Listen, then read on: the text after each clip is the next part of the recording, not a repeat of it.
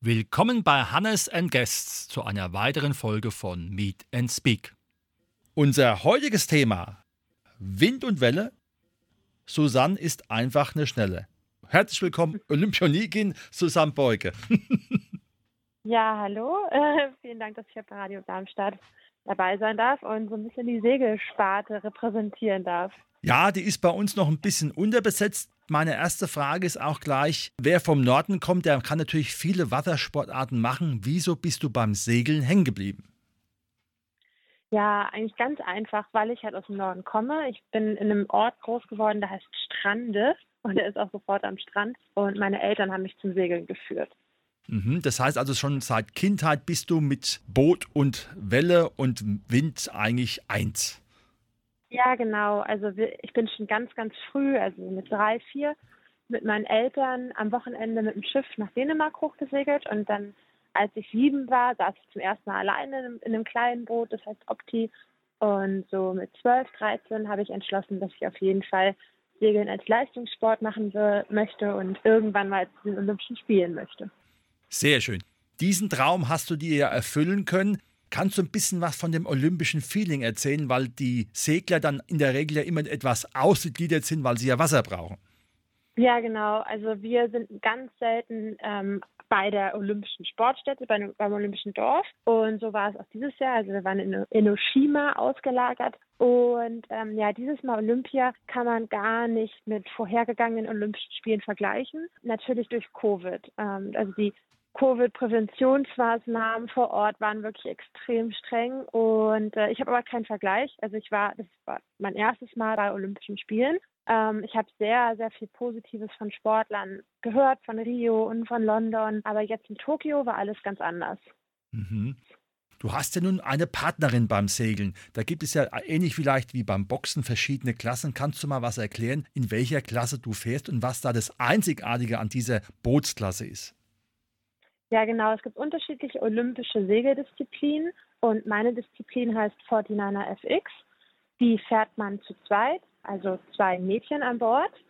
Die gibt es auch für Jungs. Und was die Klasse auszeichnet, ist, dass sie unheimlich schnell ist. Und man hat durchsichtige Segel. Also der Normalo stellt sich natürlich vor, dass Segel weiß sind, herkömmlich, aber unsere sind durchsichtig, so über Surfsegeln. Und auch die Bootsform ist äh, eher mit dem Surfbrett vergleichbar und unheimlich schnell. Man muss flink sein und sehr schnell denken können, weil alle Entscheidungen schneller getroffen werden müssen als bei normalen Booten. Welche Entfernung wird da gesegelt und wird da im Kreis gefahren oder wie muss man sich das vorstellen?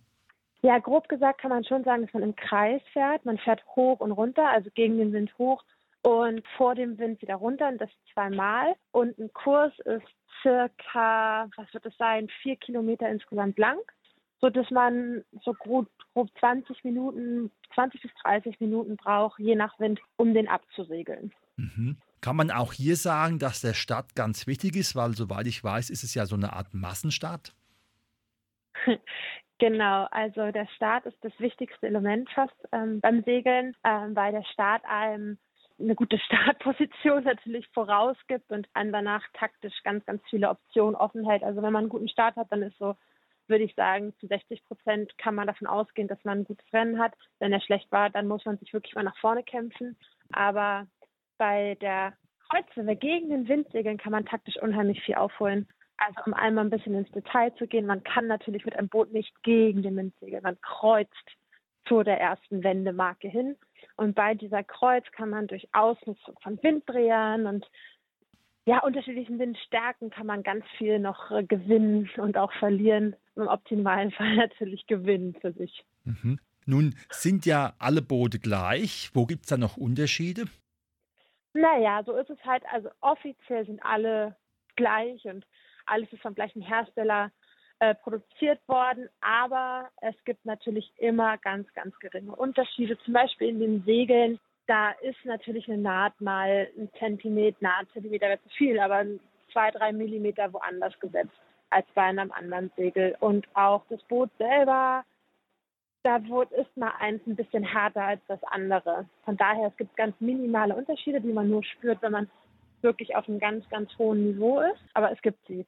Gut, jetzt seid ihr ja zu zwei im Boot. Gibt es da Aufgaben, die verteilt werden? Ja, genau. Also man hat ganz, ganz äh, klare Rollenverteilung. Tina ist die Steuerfrau und wie der Name schon sagt, steuert sie das Boot. Und als Steuermann oder Frau hat man vor allem die, letzte, die Verantwortung, weil man natürlich immer die letzte Entscheidungsmacht hat mit dem Ruder in der Hand. Und somit ist sie eher verantwortlich für die Taktik. Und ich habe das Großsegel in der Hand, das größte Segel und habe somit eigentlich mehr Verantwortung und auch Einfluss auf die Bootsgeschwindigkeit. Und ich lasse ihr Informationen oder gebe ihr Informationen und sie macht daraus einen taktischen Plan und steuert den dann auch. Man es grob unterteilen. Ihr müsst aber dann schon in Sekundenschnelle entscheiden, wie ihr wo reagiert, oder? Ja, manchmal sind es, äh, es ist noch nicht mal eine Sekunde und manchmal hat man auch mal eine 30 Sekunden, eine Minute Zeit, über Sachen zu reden. Also der Key in der Kommunikation ist es wirklich immer vorausschauend zu kommunizieren, damit man nie in die Situation kommt, dass irgendetwas ganz schnell entschieden werden muss. Aber klar, manchmal gibt es sowas und manchmal wird es eng und dann muss man ganz schnell kommunizieren und äh, die Entscheidung treffen und einfach mitmachen. Nun sind es ja ziemlich kleine Boote, die auch eine große Geschwindigkeit aufnehmen können. Geht man dann auch schon mal baden, weil irgendwas nicht funktioniert hat oder ein Böe gekommen ist?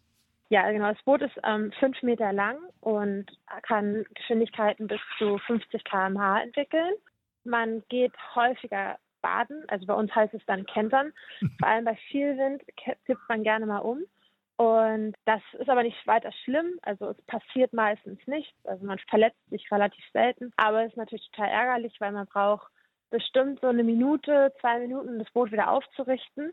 Und dann kann man meistens das Rennen ja, vergessen. Man ist dann meistens danach letzter von allen überholt worden. Von daher, das Kentern ist so eine Komponente, die ja Hero or Zero. Mhm.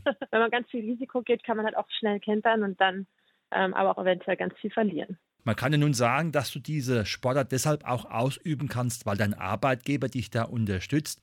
Wie sieht so eine Trainingswoche von einer Seglerin aus? Ja, genau. Also mein Arbeitgeber ist grundlegend die Bundeswehr. Also ich bin in der Sportfördergruppe der Bundeswehr und kann deswegen oder bin für meinen Sport freigestellt als Seglerin und kann deswegen auch so 100 Prozent meiner Zeit dem Sport nachgehen. Und wir trainieren in Blocktrainings. Ähm, Tina wohnt ja in München, Chiemsee und ich hier oben in Kiel und wir fliegen immer in unsere Trainingslager. Das heißt, unser Boot liegt meistens in Spanien oder Portugal, da wo wir guten Wind und gute Welle haben. Und dort haben wir dann so zwei Wochen Trainingsblock und sind wieder eine Woche zu Hause.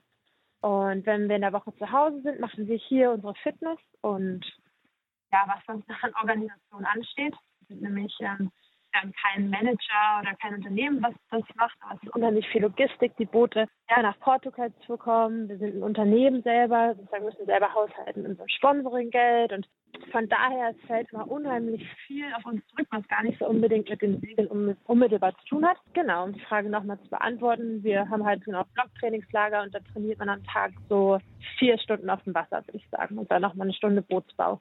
Mhm. Wie viele Wettkämpfe hat man so im Durchschnitt in einer Segelsaison, die ja vermutlich auf der ganzen Welt stattfindet? Ja, also durch Corona hatten wir sehr wenig Wettkämpfe, so wie auch in allen anderen Sportarten oder Bereichen des Lebens auch.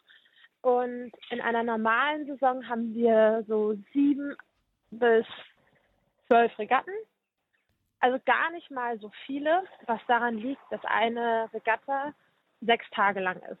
In der Regel sechs Tage lang ist. Und dann muss man noch vorher anreisen, mindestens eine Woche vorher, um sich an den Wind dort zu gewöhnen und die Gegebenheiten. Von daher, ähm, genau, eine Regatta dauert unheimlich lang und deswegen schafft man natürlich auch nicht so viel in einer Saison zu segeln. Das heißt also, du hast nicht ganz so viel sportliche Höhepunkt und da muss es halt dann auch genau passen, wie bei der Europameisterschaft oder halt auch bei der Silbermedaille in Tokio. Ja, also bei uns zählt eigentlich nur die Weltmeisterschaft, also auch um weiter im Verband zu verbleiben und ähm, die Förderung zu bekommen von der Sportfördergruppe. Wenn man das Kriterium nicht erfüllt bei einer Weltmeisterschaft, das wäre zum Beispiel bei uns gerade Top 8, dann ist man sozusagen aus allen Fördermitteln raus. Und genau, als Sportler oder als olympischer ähm, Athlet ist es halt alle vier Jahre dieses Pieken bei den Olympischen Spielen. Also eigentlich ist alles egal und nur die Olympischen Spiele zählen. Ähm, das ist einfach so und deswegen ist es was ganz, ganz Besonderes, wenn du als Sportler bei Olympischen Spielen es auch noch schaffst, dort zu performen. Super. Jetzt hast du ja von deiner Partnerin kurz erzählt. Ist es ähnlich wie bei den Bobfahrern oder Bobfahrerinnen, dass dann auch mal der Partner wechselt oder dass man in eine andere Klasse geht? Wie muss man sich das vorstellen? Oder ist die Susanne da ziemlich festgefahren, weil sie sagt, das ist meine Partnerin und mit der kann ich auch den besten Erfolg machen? Also es ist schon üblich, dass man wechselt. Ähm, man verbringt unheimlich viel Zeit miteinander und man muss unheimlich viel kommunizieren und da ist natürlich viel Reibungspotenzial. Und deswegen passiert es ganz oft, dass die meisten nicht mehr als acht Jahre miteinander segeln. Und bei Tina und mir ist es schon was ganz Besonderes, dass wir mittlerweile seit 14 Jahren in einem Boot sitzen. Es gibt nur eine Partnerschaft auf der ganzen Welt, eine Segelpartnerschaft, die länger ist. Und genau, wir sind die zweitlängste. Von daher es gibt Teamwechsel, ähm, aber es ist auf jeden Fall ein Vorteil, wenn man es schafft, zusammen zu bleiben, weil man natürlich in der Kommunikation dann einen Vorteil hat gegenüber den anderen. Mhm. Welche weiteren sportlichen Pläne hast du noch? Wie wird das Segeln vielleicht bei dir noch weiter gefördert werden? Beziehungsweise hast du noch Pläne, mit anderen Schiffen oder mit anderen Leuten etwas zu erreichen? Ja, es ist immer schwer zu sagen. Also man hatte jetzt Tokio und dann wird man schon immer gleich gefragt, was ist der nächste Plan, aber um halt so einen Höhepunkt zu erreichen und so zu pieken, muss man sich wirklich so 100 Prozent darauf konzentrieren. Deswegen habe ich mir vorher gar nicht so richtig viele Gedanken gemacht, bewusst, weil ich alles in Tokio gesteckt habe. Aber ich weiß, dass ich langfristig äh, schaffen möchte, in Deutschland die erste Seglerin zu sein, die davon leben kann, also die sozusagen Profiseglerin ist. Da gibt es nicht derzeit gar keine und möchte da Zeit in, rein investieren. Und das würde so funktionieren, dass man auf größeren Booten segelt, ähm, Hochseerennen bestreitet und genau dort sich einen Namen macht. Aber es wird ein unheimlich langer Weg. Vielleicht sagt manchen Boris Herrmann etwas. Das ist äh, ein Mann, der jetzt im Februar die Wonde Globe beendet hat und sein Weg dorthin war unheimlich lang. Es ist mich nicht leicht, im Sport sein Geld zu verdienen, leider. Und genau, Tina möchte ins Berufsleben einsteigen und endlich wichtiges Geld verdienen.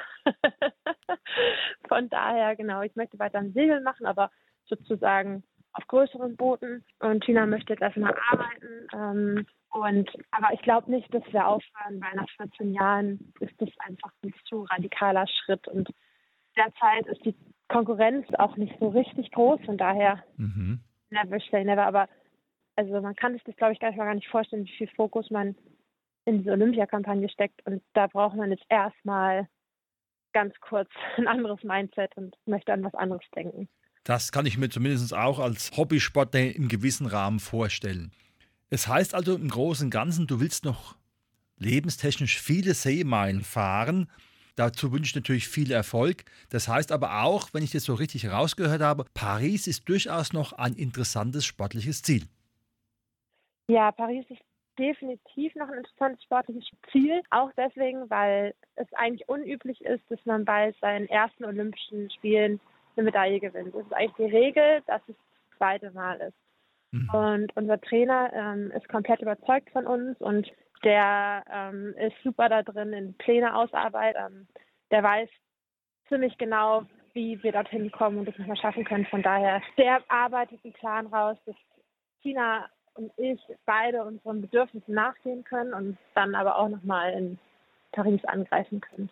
Sehr schön. Also da hoffe ich natürlich auf alle Fälle, dass wir uns nochmal wiederhören. Liebe Susanne, erstmal herzlichen Dank dafür, dass du so Einblick gegeben hast in diese olympische Sportart, die ja nicht so bekannt ist.